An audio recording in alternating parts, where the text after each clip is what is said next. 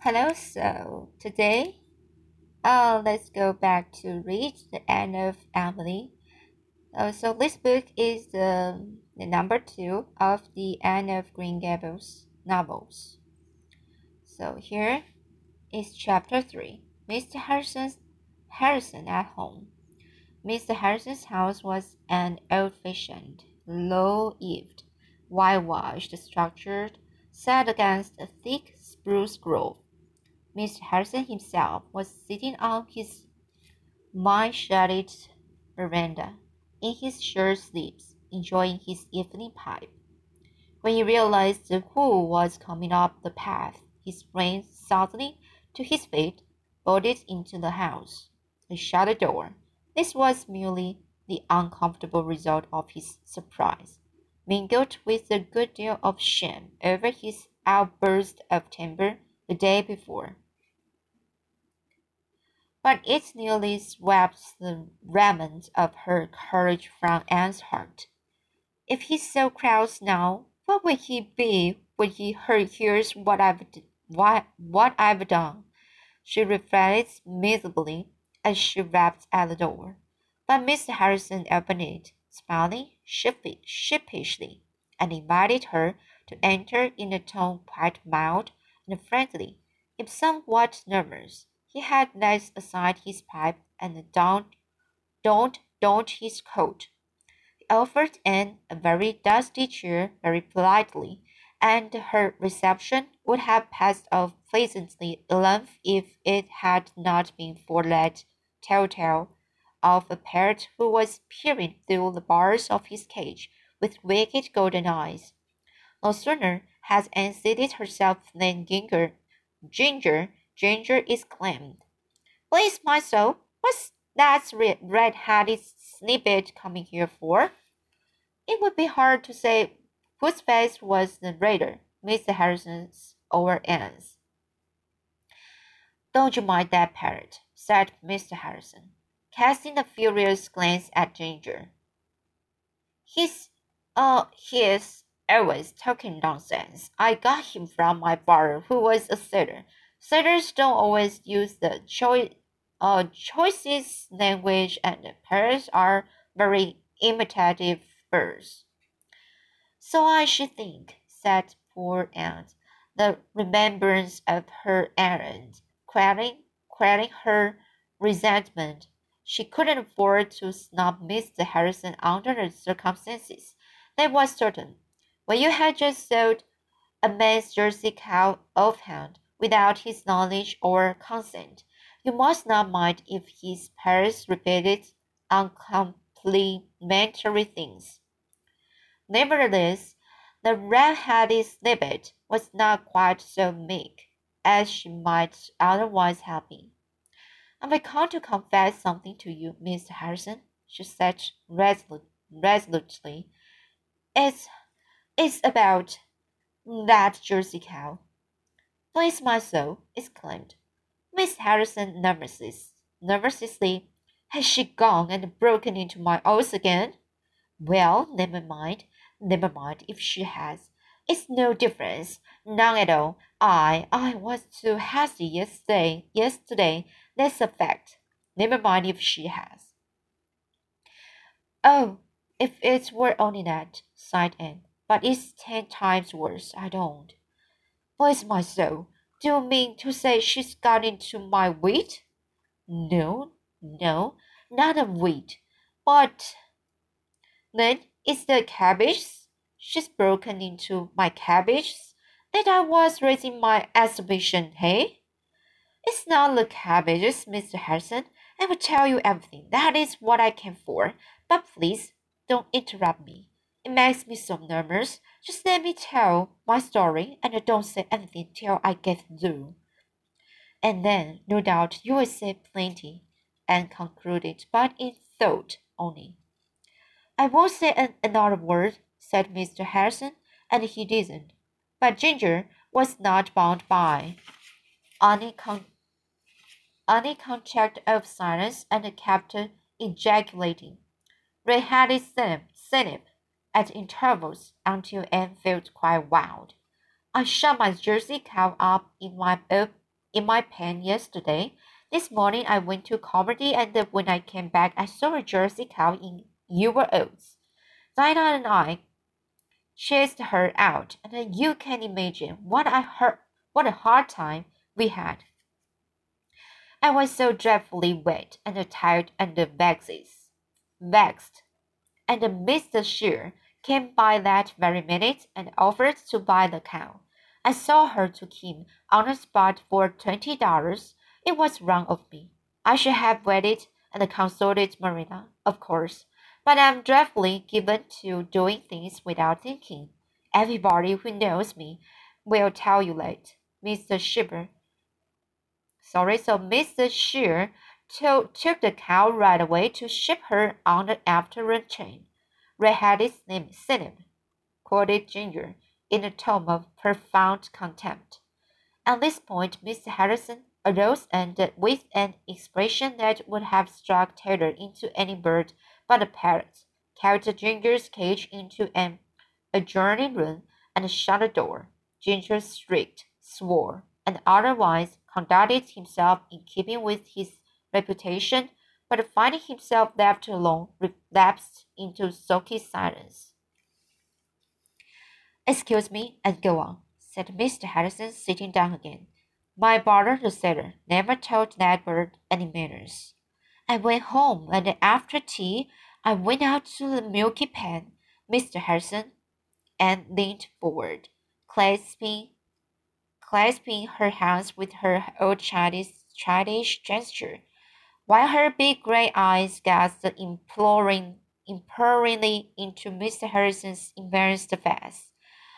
I, I found my cow still shut up, shut up in the pen. It was your cow I had sold to Mr. Shear. Bless my soul! exclaimed Mr. Harrison in blank amazement at his unlooked for conclusion. What a very extraordinary thing! Oh, it isn't in the least extraordinary that I should be getting myself and other people into scrapes, said Anne mournfully. I'm not it for late. You might suppose I'd have grown out of it by this time. I will be seventeen next March, but it seems that I haven't. Mr. Harrison, is it too much to hope that you will forgive me? I'm afraid it's too late to get your cow back, but here is the money for her or you can have mine in exchange if you'd rather. She's a very good cow, and I can ex express how sorry I am for it all. Do it, said Miss Harrison briskly. Don't say anything weird about it, miss. It's of no consequence, no consequence whatever. Accidents will happen. I'm too hasty myself sometimes, miss. Far too hasty but I can help speaking out just what I think, and folks must have me as they find me. If that cow had been had had been in my cab just now, but never mind, she wasn't, so it's all right. I think I'd rather have your cow in exchange, since you want to be rid of her. Oh, thank you, Mr. Harrison. I'm so glad you are not vexed. I was afraid you would be. And I suppose you were scared to death to come here and tell me after the fuss I met yesterday, hey? But you mustn't mind me. I'm a terrible outspoken old fellow. That's all. Awful apt to tell the truth, no matter if it is a bit plain. So is Mrs. Lynde, said Anne, before she could prevent herself. Who? Mrs. Lynde? Don't you tell me I'm like that old gossip, said Miss Harrison irritably. I'm not, not a bit. What have you got in that box? The cake, said Anne archly, archly, sorry, archly, in her relief at Mr. Harrison's unexpected, um, uh, um, ame, amiability, amiability. I'm sorry, so this word. In her relief at Miss Harrison's unexpected amiability, her spirits soared upward fairly light. I brought it over for you. I thought perhaps you didn't have cake very often. I don't. That's a fact, and I'm mighty fond of it, too. I'm much obliged to you. It took It took's good on top. I hope it's good all the way through. Alice said Anne, gaily confident.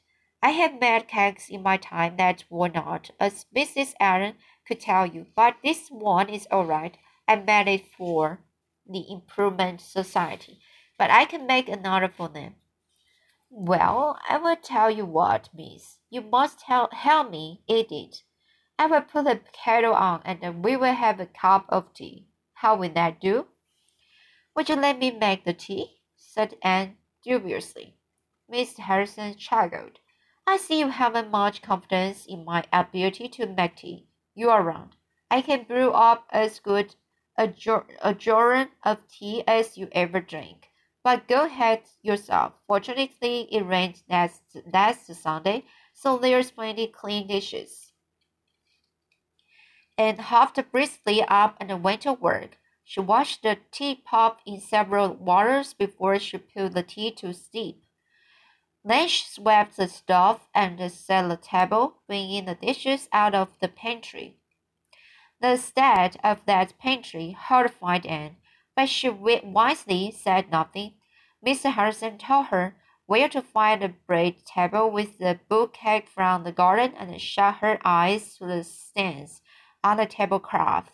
Soon the tea was ready, and Anne found herself sitting opposite Mr. Harrison at his own table, pouring his tea for him and chatting freely to him about her school and friends and plans. She could hardly believe the evidence, the evidence of her senses. Miss Harrison had brought Ginger back, averring that the poor bird would be lonesome, and Anne, feeling that she could forgive everybody and everything, offered him a walnut.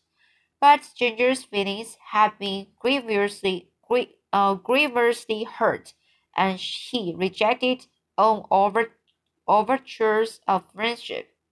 He sat moodily on his perch and ruffled his feathers up until he looked like a mere ball of green and gold.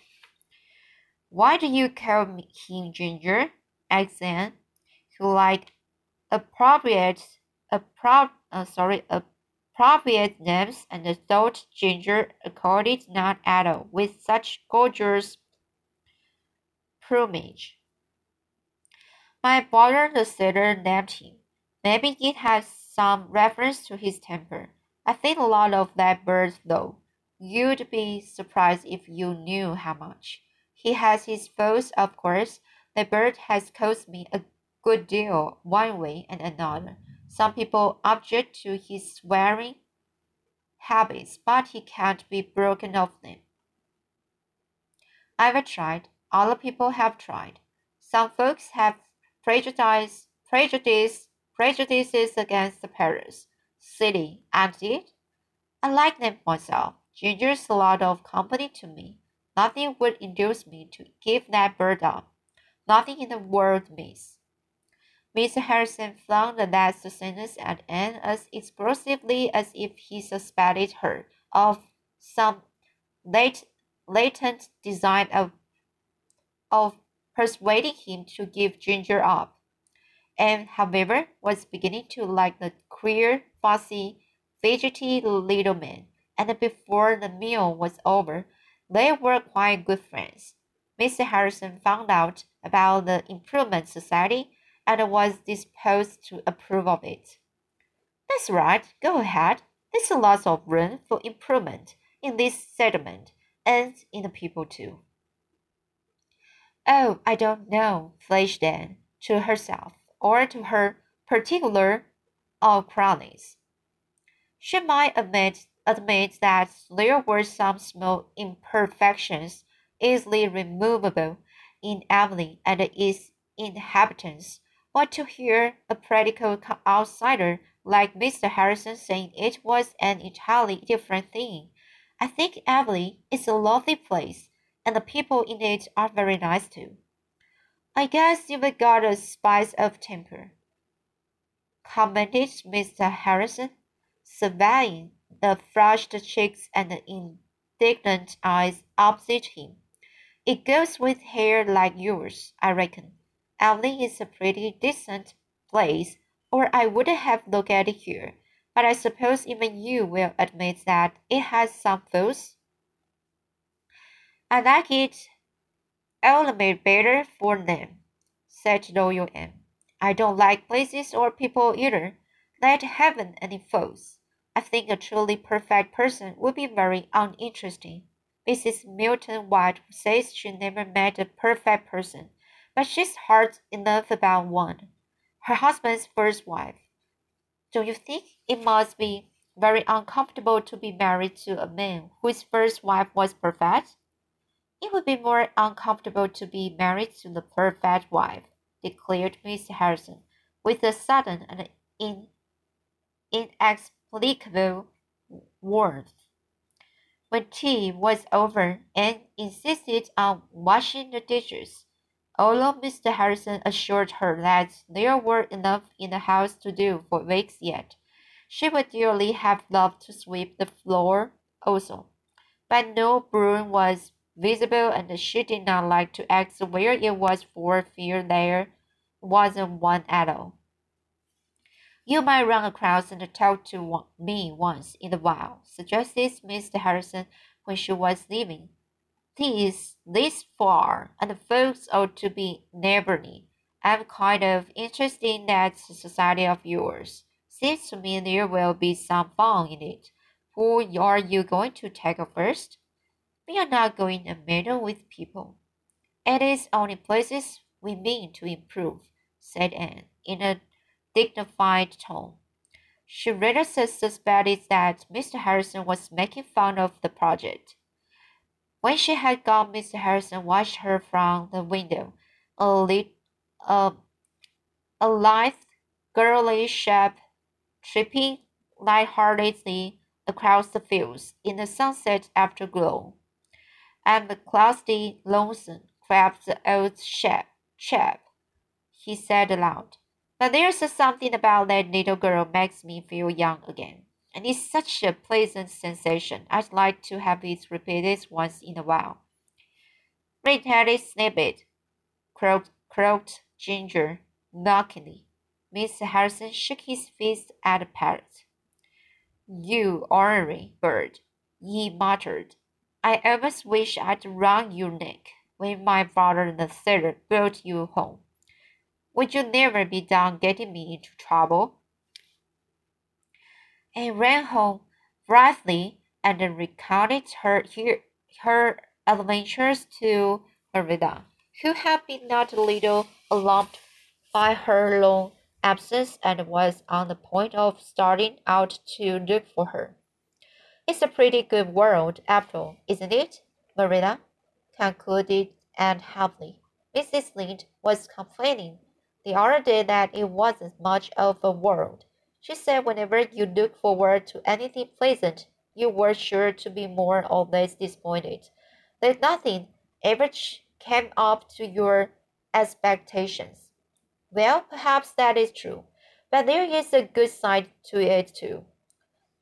The bad things don't always come up to your expectation either. They nearly always turn out ever so much better than you think.